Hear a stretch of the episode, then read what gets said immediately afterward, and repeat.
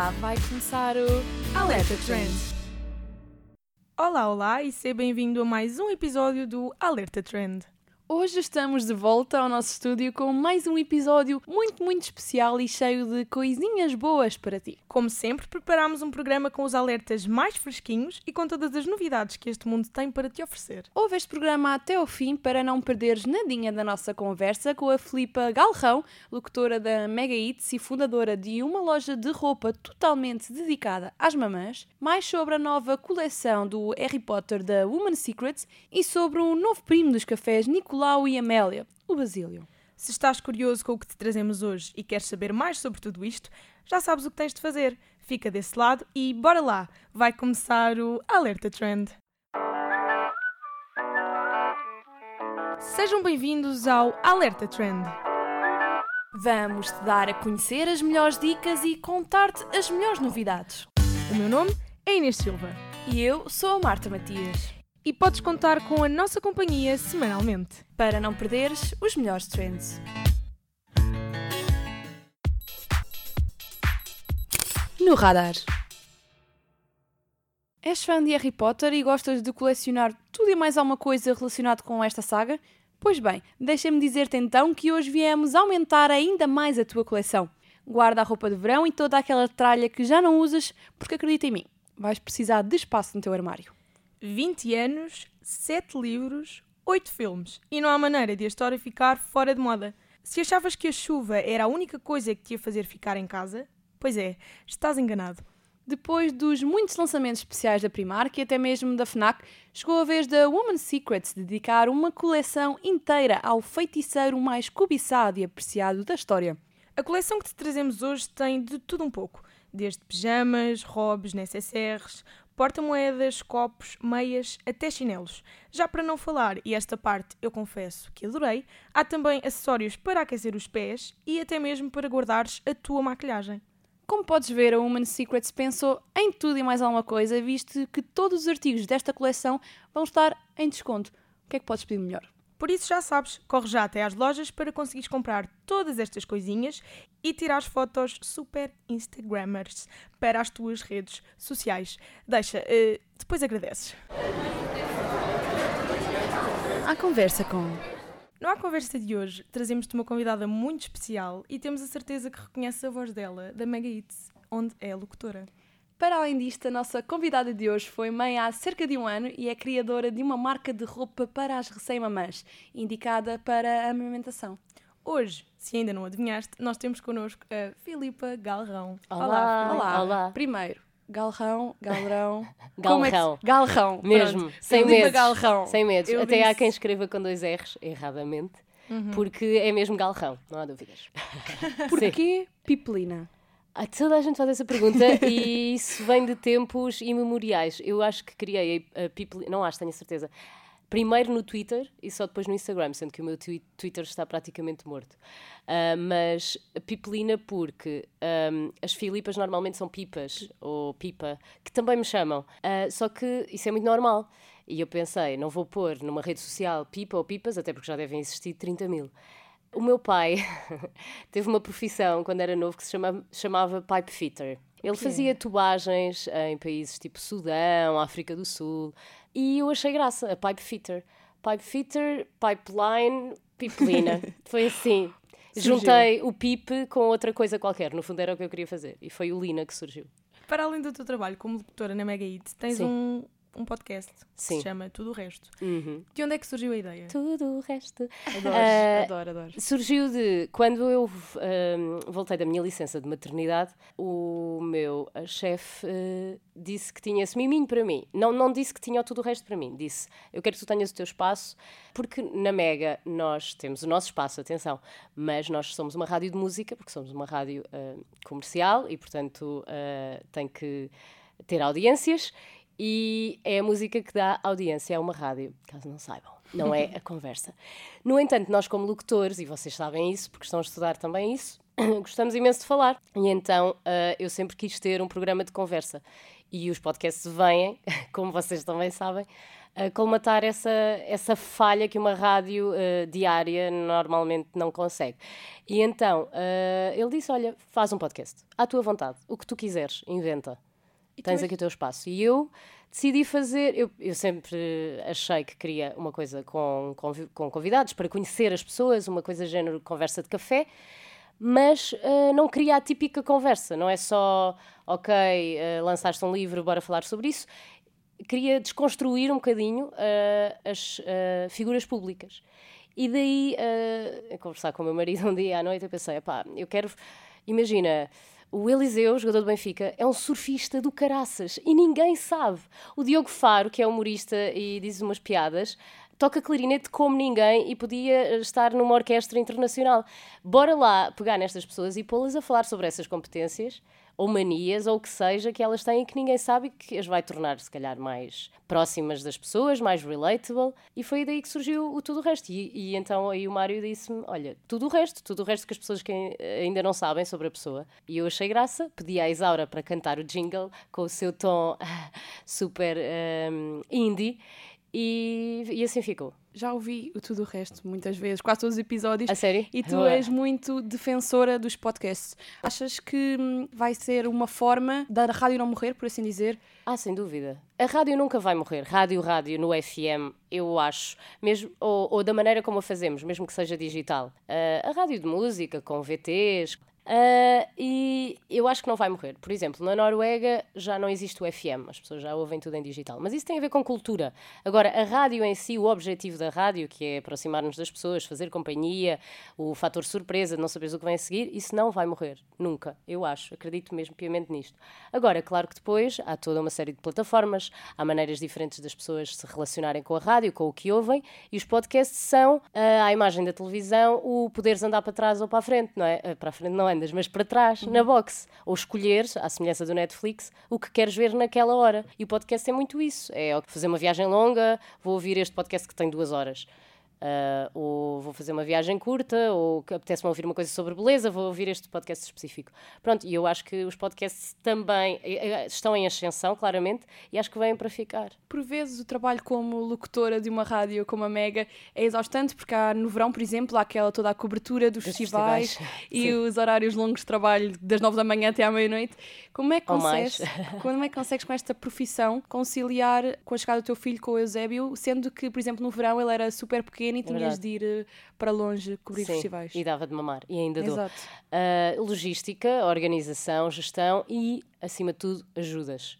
Uh, tenho os meus pais que vivem próximo de mim, tenho a minha avó ainda, que o Eusébio adora Uau. e que cozinha super bem e que lhe faz as sopas. Tenho o meu marido, que é o pai da criança, e tenho muitas agendas e ando sempre a correr de um lado para o outro. Mas no caso dos festivais, uh, o Sudoeste, neste caso, em que dormíamos mesmo fora, e por isso é que eu digo que o trabalho não era só das nove à uma, era o dia inteiro. Uhum. Um, o que eu fiz foi, eu acabava de trabalhar, chegava ao quarto hotel por volta da uma, ia tirar leite, porque o bebê não estava comigo, mas as minhas mamas não sabiam isso.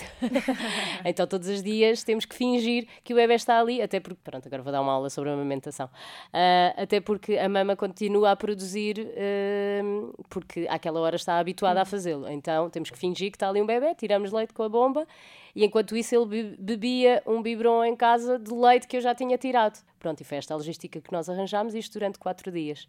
Então, olha, nós também temos aqui um bebê que é a nossa rubrica Casa, Mata ou Beija. Sim, já ouvi falar. Pois, e agora queremos te submeter a Ai, este teste. Okay, a este okay, teste. Bora lá, bora lá. estás preparada? Estou, estou, estou, então não estou. Então, olha, a primeira, só para começarmos assim Sim. bem, Sim. é animação em rádio, uhum. Benfica, uhum. exercício físico. Uh, ok, uh, sim. Ninguém disse que isto era fácil. Eu casava com o exercício físico, beijava a animação em rádio e matava o Benfica. Porquê matar o Benfica? Porque, sinceramente, eu gosto muito do Benfica, mas uh, num worst case scenario, ou seja, se eu tivesse que abdicar de alguma coisa da minha vida para sobreviver, eu abdicava disso. De, de, dentro destas três coisas que vocês disseram. Para mim, exercício físico é saúde acima de tudo. E, e eu sei, porque já estive privada dele há algum tempo depois da gravidez, a falta que isso me faz, para a cabeça, para o corpo, para o dia a dia, para tudo.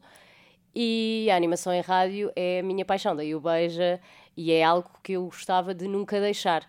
Porque o microfone é muito viciante e isto é, é lixado.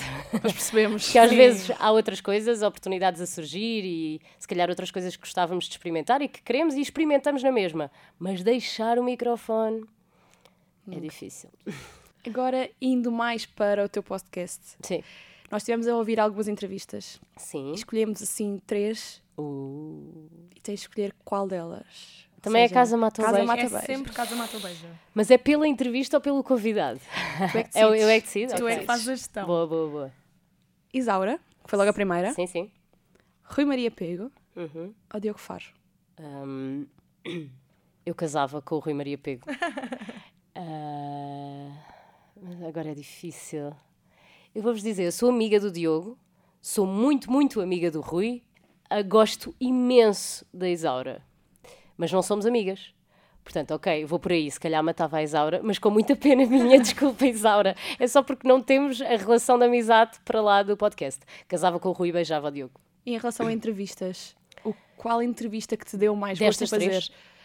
Sim, Destas sim. três, todas, hum, por motivos diferentes. A Isaura foi a primeira, ah, fiz questão de me preparar super bem, eu sabia exatamente tudo. Eu- falei com uma das melhores amigas dela, que por acaso também é, amiga, também é minha amiga, e uma pessoa que trabalhava mesmo com ela, e ela ah, deu-me tudo aquilo que eu queria. Ela respondeu a tudo, ah, foi super esclarecedora, foi mesmo, mesmo ótimo. E para começar, fo- teve mesmo um peso especial e ela ter gravado o genérico também.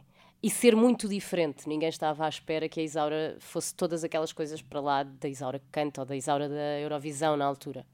O Rui, porque o conheço e porque revelei uma coisa, sei várias coisas sobre ele que não se sabem, mas como, como revelei a questão do fantasma e da sensibilidade que o Rui tem para a espiritualidade, que eu acho que ninguém sabe, ah, teve graça e gostei de explorar isso com ele e gosto sempre muito de falar com ele sobre todos os assuntos do momento, seja entretenimento, política, moda, o que for. O Diogo, acho que ele é uma pessoa muito interessante, que se torna muito mais interessante quando não está a fazer aquilo que é a profissão dele, que é comediante. Pronto, então ah, se eu tiver que eleger uma, ele é a do Rui, mas as três foram espetaculares por estes motivos todos que já dei. Olha, e porque aqui no nosso podcast nós também falamos um bocadinho de moda, trazemos-te agora tendências. Ok. Portanto, ganga com ganga, Ah, eu sou fã dessa, vocês sabem. não? calças à boca de sino, Ok. padrão camuflado. Ganga com ganga para sempre. Ganga com ganga casava, beijava. Qual era o último padrão quê? Camuflado. Camuflado. Aquele tipo de padrão de tropa. Ai, não. cenas. Matei. Matei o camuflado, beijava o Calças à boca o de calças à boca de sino, que agora estou a tentar voltar outra É vez. polémico, mas Yeah. está a ir. Eu acho que é a dificuldade em conjugar com calçado. Não estamos já verdade. habituados a usar eh, calças à boca de sino Sim, e mas ao- depois Aos ténis. poucos. Vai Tá- entrando, tá a não é? voltar, Também tá a acho que voltar. sim. Agora, isto também pode ser um bocado difícil. Ok. Pegando em colegas teus da Mega. Opa, bora lá.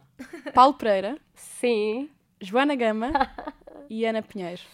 Ei, vocês sabem exatamente onde ir. Fizemos o TPC. Exato. Eu casava. Eu não quero matar ninguém, vocês são más. Eu vou matar o Paulo, mas. Polémico. Porque eh, eu vou, eu vou, ser- vou puxar aqui da minha veia feminista. Ok. Porque a, Ana e a Joana, me- se eu tivesse que continuar com elas para o resto da vida, eh, acho que elas me vão ser mais úteis para o resto da vida, vá.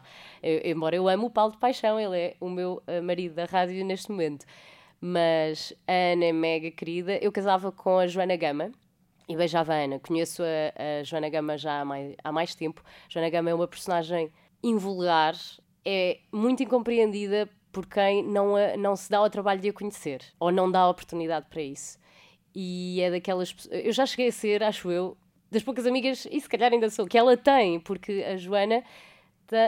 As pessoas que não a conhecem também têm medo de a conhecer. Mas ela é tão, ela é tão tudo e tão presente em tudo que eu não iria querer nunca deixar de estar com ela. E a Ana Pinheiro é a maior querida do universo. É a mais, é a mais boa pessoa, isto não se diz assim, que eu conheço. E agora para desanuviar aqui um bocadinho. Ok, já chega, eu não quero matar mais ninguém, por favor. Ainda, ainda vais ter que matar mais alguém. A sério? Ok. Sim. Sim. Alguém não. Uma Mas coisa, mais uma coisas. coisa, menos mal, menos Mas mal. pronto, abacate, sim, ananás, sim. batata doce. Pensava que iam dizer banana, que eu casava com a banana. Eh, batata doce, ananás. Eu casava com a batata doce, Ai, também eu. beijava o ananás, matava o abacate. Não gostas de abacate? Gosto, mas se tiver que dispensar. Porque durante tantos anos eu não comia abacate, não é? O abacate é tipo moda, Sim, é mesmo. ah, que agora também conseguia dispensar. Na boa. Ok. Eu estou curiosa com esta. Prepara-te. Ok. Mega Hits, Sim. tudo o resto, Uhum. oh mami. Ahm, eu casava. É difícil tendo em conta o momento da minha vida atual, não é? Eh, estou, estou- sabem qual é a estratégia que eu estou a fazer na minha cabeça? E qualquer, qual é aquela que eu posso matar, mas que, com a qual eu possa estar a, a- a conviver na mesma? Ou seja, imaginando que eu matava a mami. A mami continuava a existir, eu simplesmente não seria era alguém ligado à marca. Exato. Percebem? Então, se calhar É matava a mami. É Exato. boa Imagina, vendia a marca, mas ela continuava a fazer o seu trabalho, só que sem mim. e eu até tinha mais tempo para o resto. Casava com tudo o resto e beijava a Mega. Achava Pensava que iam haver aqui lágrimas de sangue, muito suor, e afinal não. Foi muito fácil. Não, não foi, mas eu, eu tentei arranjar aqui uma estratégia. Dar a volta por cima. Exato. Agora, eu acho que esta vai ser mais fácil. Comida chinesa, comida mexicana, comida italiana. Ah, não sei se é, é fácil, mas não sei se vocês me conhecem o suficiente para saber o que é que eu vou responder. Eu adoro a comida picante, portanto eu casava com a mexicana. Eu adoro comida asiática, mas não propriamente a chinesa. A chinesa Sushi. se- sushi, nasi gorengs e aquelas coisas mais da Indonésia, Vietnã, uh, patais, que já é mais chinês, mas também é mais coreano, sei lá. Até sou uma conhecedora de comida asiática, mas eu matava a comida chinesa, beijava a italiana e Casava com a mexicana. casava com a mexicana. Se bem que eu já fui paleo e não comia massa, mas eh, massa é, é vida, é um bocadinho de vida. É um, é um bocadinho. É muito bom. Para que deixaste de ser pólio? Porque engravidei e as minhas hormonas disseram: Ah, não tens tempo para estar a pensar se és paleo ou se não és, se vais comer pão ou não vais, apetece-te pão com manteiga, come. Não, não me estava a querer, não, não queria impor restrições nessa altura. Se bem que o paleo não é bem uma dieta, é um estilo de Sim, vida sim. E que estava a correr super bem para mim. Mas realmente as hormonas e a gravidez e o ter que pensar numa data de coisas, eu só pensei, ok, eu vou, vou comer o que me apetece dentro do saudável, mas sem me restringir a muita coisa. E então foi aí que deixei de ser paleo. Lisboa, Uhum. paredes de cora e a zamojeira do mar. Matava a zamojeira do mar. Porquê? Foi Casar. difícil arranjar uma, uma terceira para comparar Sim. com essas duas, porque pronto, mas... Hum, Sim, porque é trabalho. Eu não sou a maior fã do Sudoeste enquanto festival. Eh, Eu, Filipa, os meus gostos musicais. Atenção, o festival é espetacular e acho que os nomes que lá vão são a cultura pop no seu auge e, e que resulta imenso. Agora, associa trabalho e a muito trabalho e a muito pó e a muito calor e, e porque amo as outras duas coisas, portanto. eh, matava o a zambujeira. Mas não matava, atenção, vocês já sabem, não matava. É aqui um parênteses. Casava com Lisboa, que é a minha cidade favorita do mundo, e beijava Paredes de Cora. De onde vem essa paixão por paredes de cora?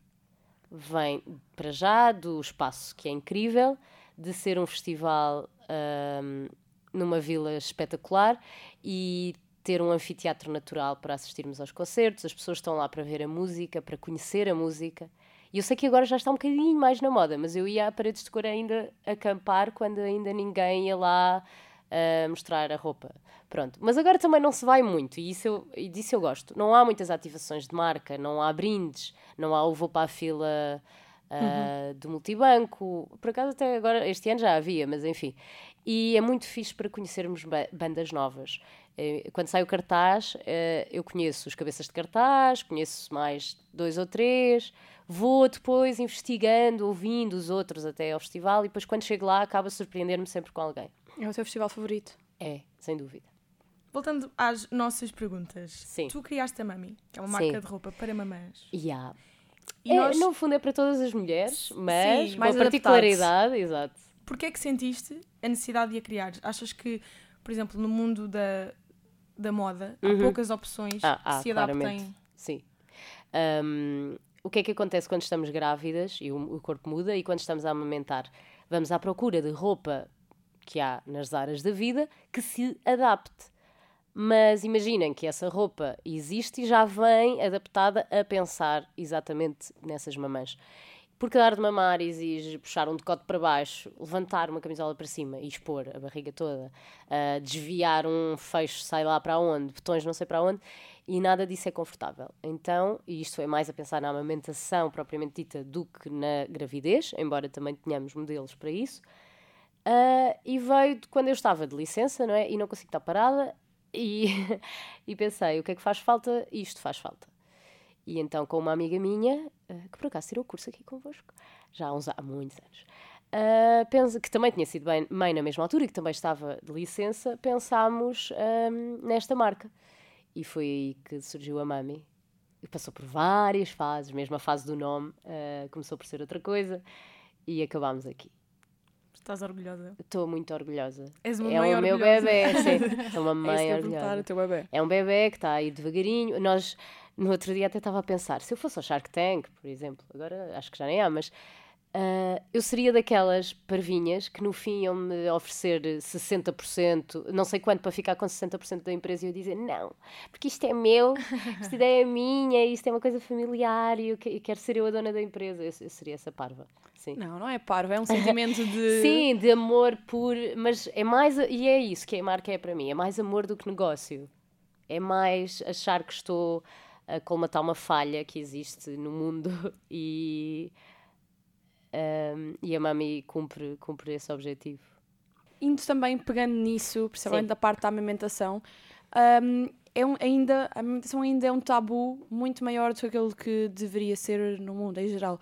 O que é Ainda que é, achas? acham que é- isso. Acho que Vocês, sim. enquanto pessoas que Sim, estão de fora sim. e são mais novas e estão longe, se calhar, ainda desse momento, é isso que sentem. Sim, Sim. porque as Ok, pessoas boa. veem muito. Imagina, se tiver alguém a amamentar em público, ainda há aqueles Olham olhares, lado, aquela. Porque é que estás a fazer isso aqui à frente da gente? Até Yeah. podem não dizer nada, mas eu acho que já o facto de olhar é Aham. mau. Olhar com desdém é- é, mau o suficiente. Sim, Porque não encaram com naturalidade. O que é que achas que é preciso ainda para desmistificar, portanto, esse tabu, esse mito? é pôr a mama de fora. Para- não, literalmente. As pessoas ah, ah, sexualizaram tanto a mama que, e quando digo as pessoas, digo principalmente e sem medos, os homens, que deixou de ser natural aquilo que é natural, que é, amamento- que é dar de comer a um bebê, onde quer que seja, quando quer que seja, porque é ele que sabe quando é que tem fome. E é Há aqui du- duas nuances. Há a mãe que realmente não gosta de estar a dar de mamar ao pé dos outros, seja por que motivo for, até pode nem ser porque tem a mama exposta, até pode, nem ser, até pode ser porque não se sente bem, porque não está confortável, porque gosta de ter aquele momento só com o bebê, tranquilo. Agora, há a mãe que claramente não mostra a mama e não põe a mama de fora por causa dos outros, pelo julgamento do outro. Nós comemos no restaurante à frente uns dos outros. Comer não é um ato íntimo, é isso que as pessoas têm que ver. Amamentar não é um ato íntimo é um ato público se tiver que ser. Se, a- se o bebê quer mamar e a mãe quer dar de mamar ao bebê ali.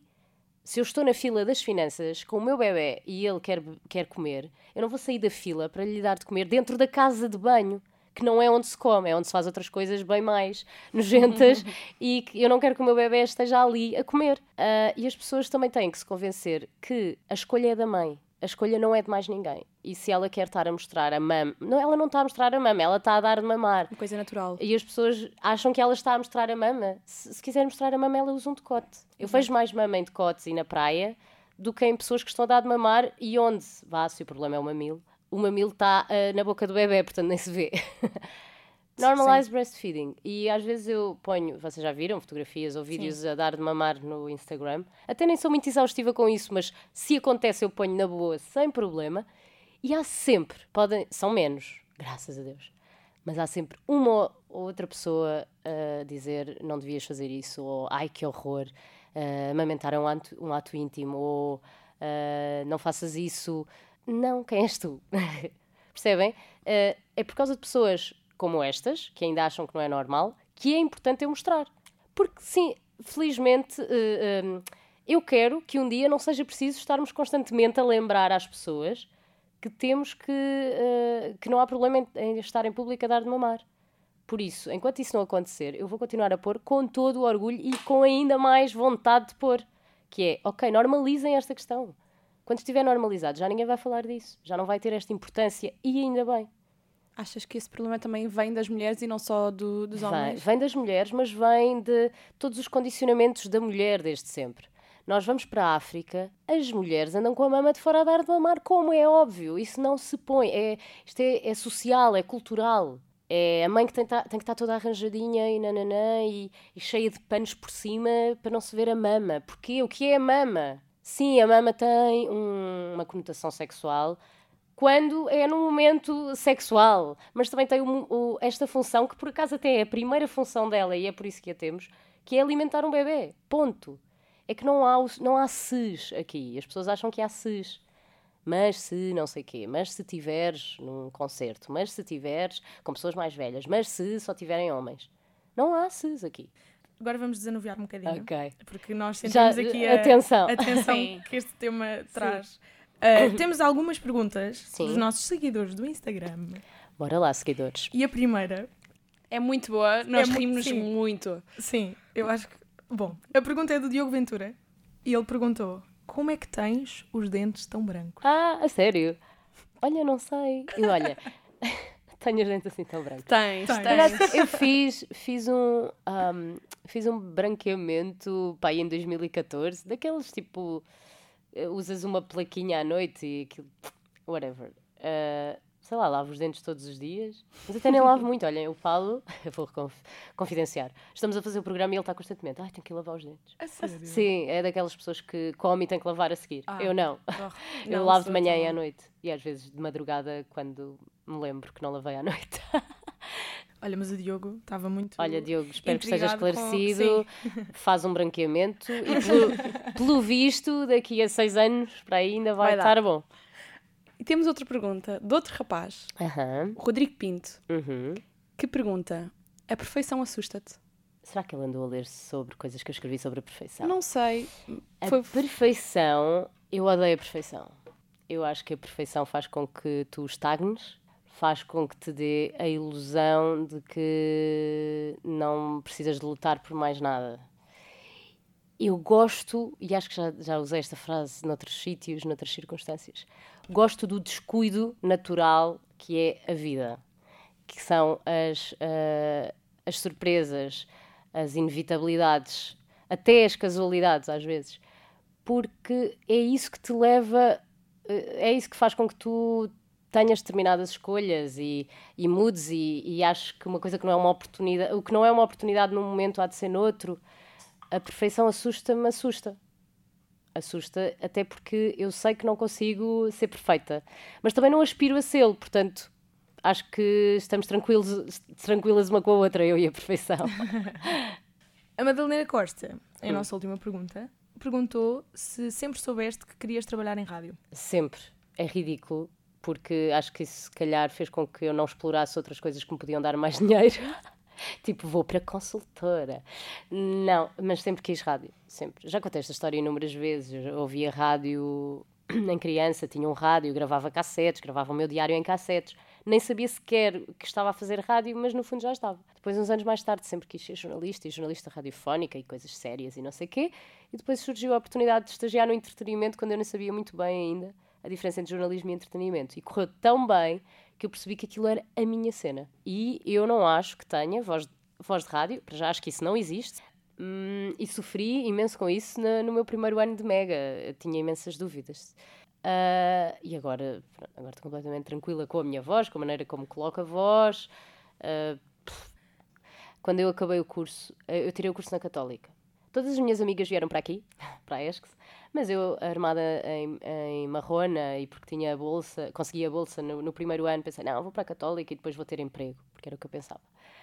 Ah, e que eu acho que a nossa geração já sabe perceber que, nossa, vossa, ah, o entretenimento é uma cena e, e que dá trabalho e que há imensa coisa para explorar no entretenimento, em várias plataformas e coisas que dão trabalho, obviamente, e não há que não ser uma profissão séria. Mas quando eu tirei o curso na Católica e depois fui fazer a rádio, a o curso de rádio no São Jorge, e tive muito boa nota e os professores diziam tens que ir, tens que ser jornalista, jornalista, jornalista, jornalista.